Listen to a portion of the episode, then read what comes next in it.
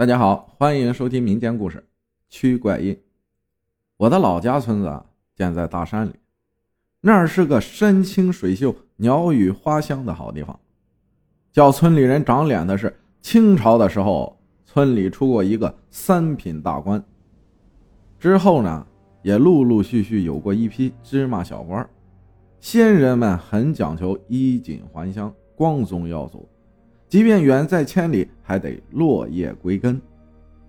村里葬着先人的那片古坟，至今都还保留着，接受后人的供拜。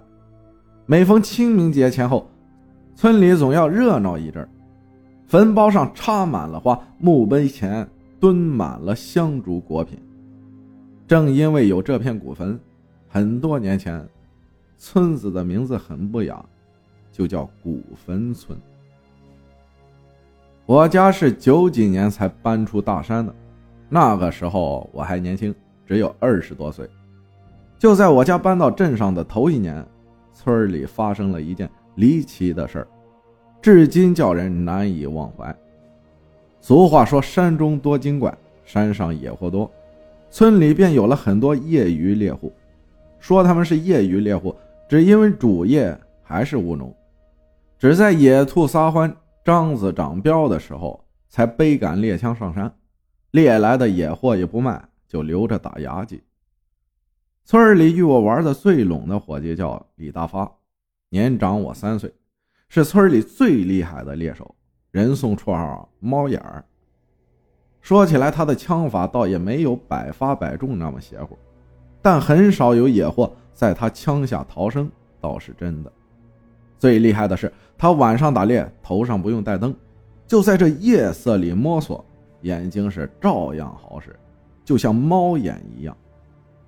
这天，大发又来约我去打猎，其实呢，我并不想跟着去，我的活是每次枪响后就跑去捡猎物，实在不愿看到那一个个生命血淋淋的在地上蹬腿挣扎的模样。我跟大发合穿一条裤子，跟着去打猎捡猎物，这美差还轮不到别人。虽说我并不喜欢，但每次大发猎来的野货都送一半给我，甚至有时候更多。那天收获不错，猎到了好几只野兔。到了傍晚时分，我们边找猎物边下山，在东头又看见了一只肥大的兔子。大发刚举起枪。一只大狐狸从我们旁边嗖的一下跑过，直奔西头而去。大发兴奋起来，这山上多年没见狐狸出没了，他情不自禁的把枪口一转，砰的响了一枪。那时用的土猎枪，灌的是自制的铅子，射的面积大，但射程并不远。枪响后，大发直跺脚说：“哎，真倒霉，又浪费了一桶铅子儿。”一张狐狸皮可卖不少钱，大发口里说着，手不停地往枪筒里塞火药、铅子儿，自言自语道：“这只狐狸一定要弄到手。”我也在一旁为他加油鼓劲：“那就快追吧，最好找到狐狸洞。”说罢，我就摆开撒腿跑的架势。不忙，大发皎洁的一笑，说。你往狐狸逃跑的方向追，就大错特错了。这倒霉狐狸狡猾的很，何况刚才受了惊吓，它绝对不会朝西边跑的。你跟我来。我稀里糊涂的跟着大发朝刚才狐狸逃跑的反方向追去，心里还在纳闷：有大发说的这么神乎其神吗？狐狸再怎么狡猾，毕竟只是个畜生，智商能有这么高？用脚踩出来的山路呈环抱形，我们围着山转圈大约走了半个钟头，就在一座山头的拐角处，大发突然扯住我，把身子矮了下来：“快蹲下，看到狐狸了。”我顺着大发手指的方向看去，只见在拐角的地方，那只狐狸正贼头贼脑地朝这边看着。眼见为实。我不得不佩服大发，他敏锐的眼神自不用说，最重要的是，他的判断与事实分毫不差。那狐狸真的没往西边跑，而是兜了个圈跑到了东边。如果没摸准狐狸狡猾的习性，这会儿我们还在跑冤枉路呢。想必那狐狸没发现我们正一溜小跑朝我们这边赶来。大发的眼里都冒血丝了，我也跟着兴奋起来，屏住呼吸，生怕弄出响动惊跑了狐狸。待狐狸到了射程范围，大发左手托枪，右手扣扳机，这动作简直就是一瞬间。枪响之下，那只狐狸在地上翻了几个滚后，便没动弹了。打中了！大发举起枪，扯着喉咙喊道：“我随手捡了根不小的树杈子，慢慢朝狐狸靠拢。兔子我不怕，这狐狸是大家伙呀，怎么也得提防着点。”我举着树杈子朝地上的狐狸戳去，哪知道这一戳。吓得我把树杈子一扔，掉头就跑。那只狐狸突然弹跳起来，还没等我反应过来，便跑掉了。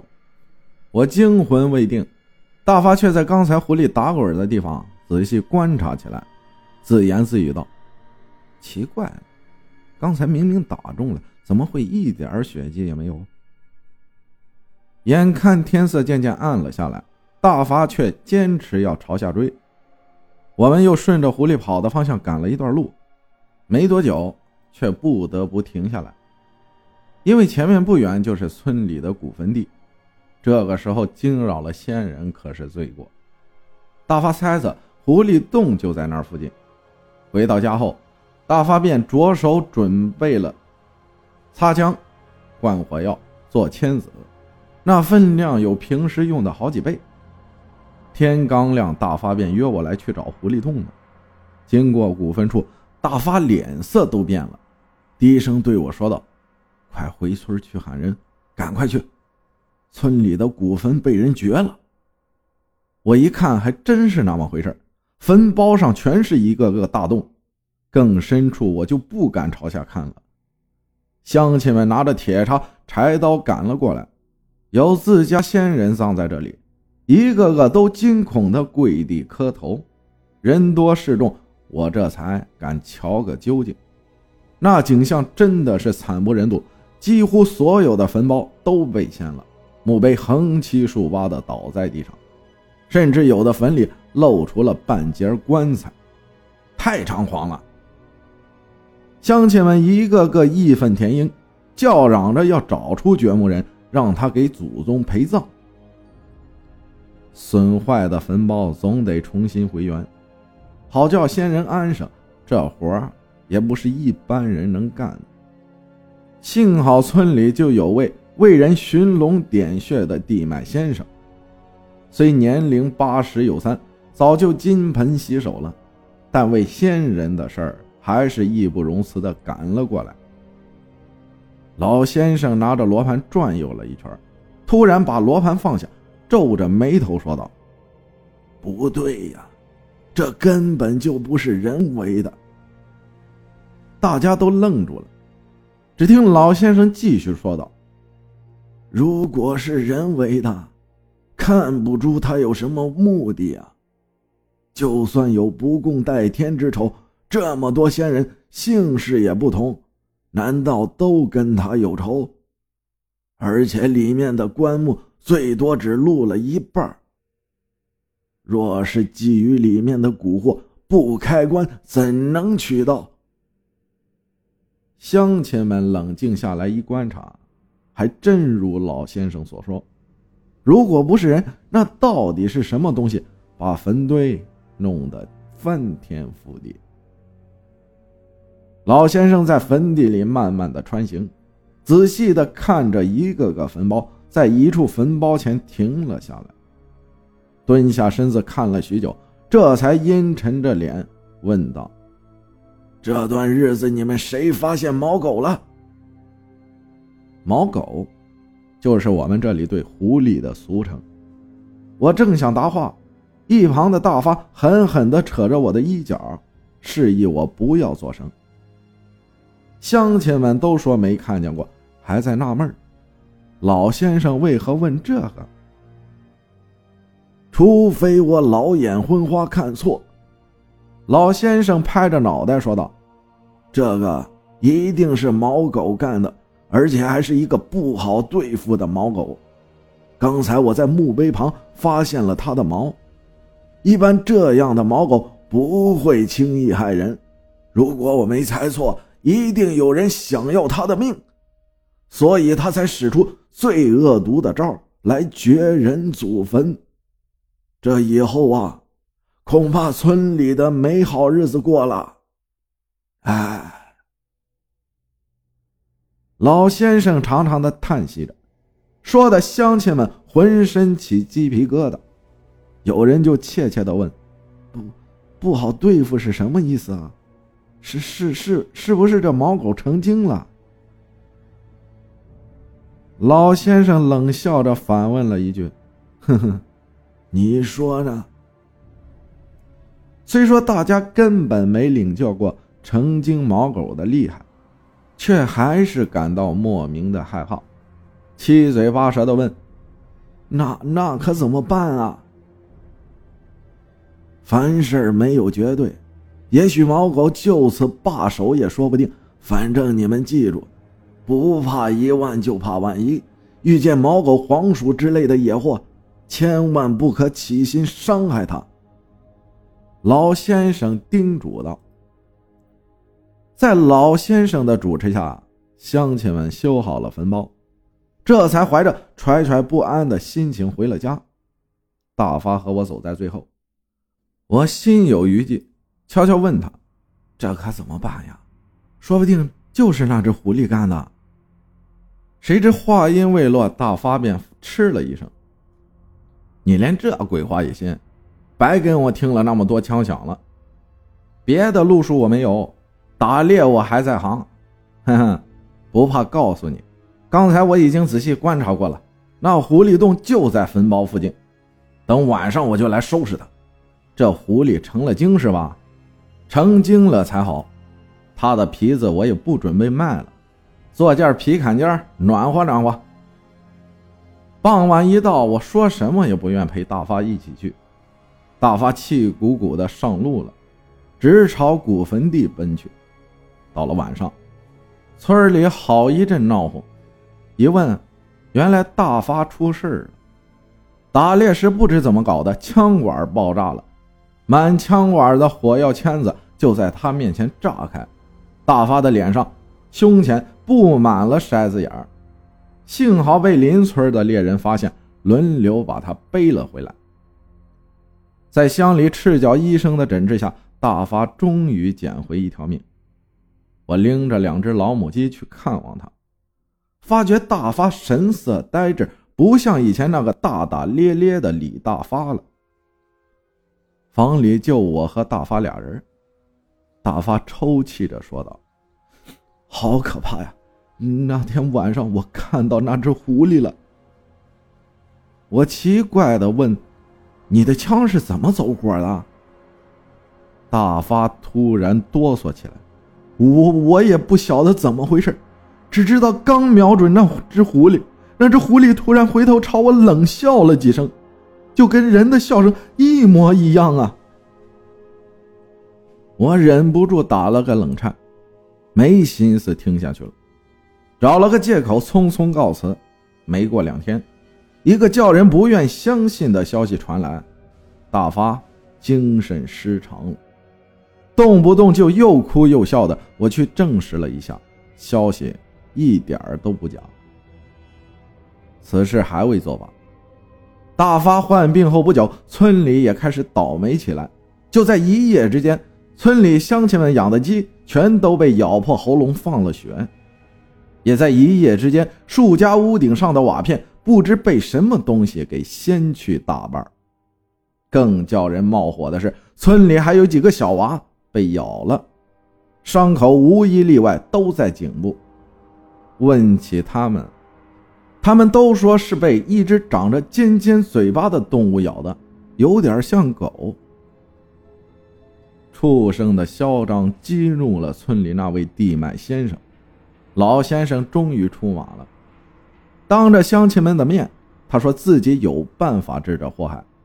先前不出手，是因为上天有好生之德，他料定是村里有人惹过这畜生，本想叫那畜生出了气后扯平拉倒，没想到这畜生居然祸害起人来。老先生准备用什么办法？说出来叫乡亲们吓了一跳。他要在某座古坟中取一样东西，只有这样东西才能灭掉那只狐狸。乡亲们都感到不可思议，尤其是那座古坟主人的后辈们，说什么也不同意。老先生没办法，只好道出了事情的原委。那日古坟遭到毁坏。老先生看过后，心里便猜了个八九不离十。通过细心观察，他发现所有的坟墓都遭到不同程度的损毁，唯独村里周姓先人的坟却纹丝不动。那位周姓先人，生前是清朝末年黄州府齐州县的县令，只因他刚正不阿、秉公执法，当时官虽不大，却声名远播。为官几任，受过两代皇帝的褒奖。这驱邪扶正的物件有很多，但大多只能镇住邪气，能叫他们销声匿迹的，除了桃木剑、金刚杵，只有清官印了。前两件非得在天石或驱魔金刚座前供奉才管用，眼下围着清官印才能救急。这么一说。终于做通了周家后辈的工作，老先生把当年周县令陪葬的大印取了出来。那个大印是用生铁制成，长宽约五公分。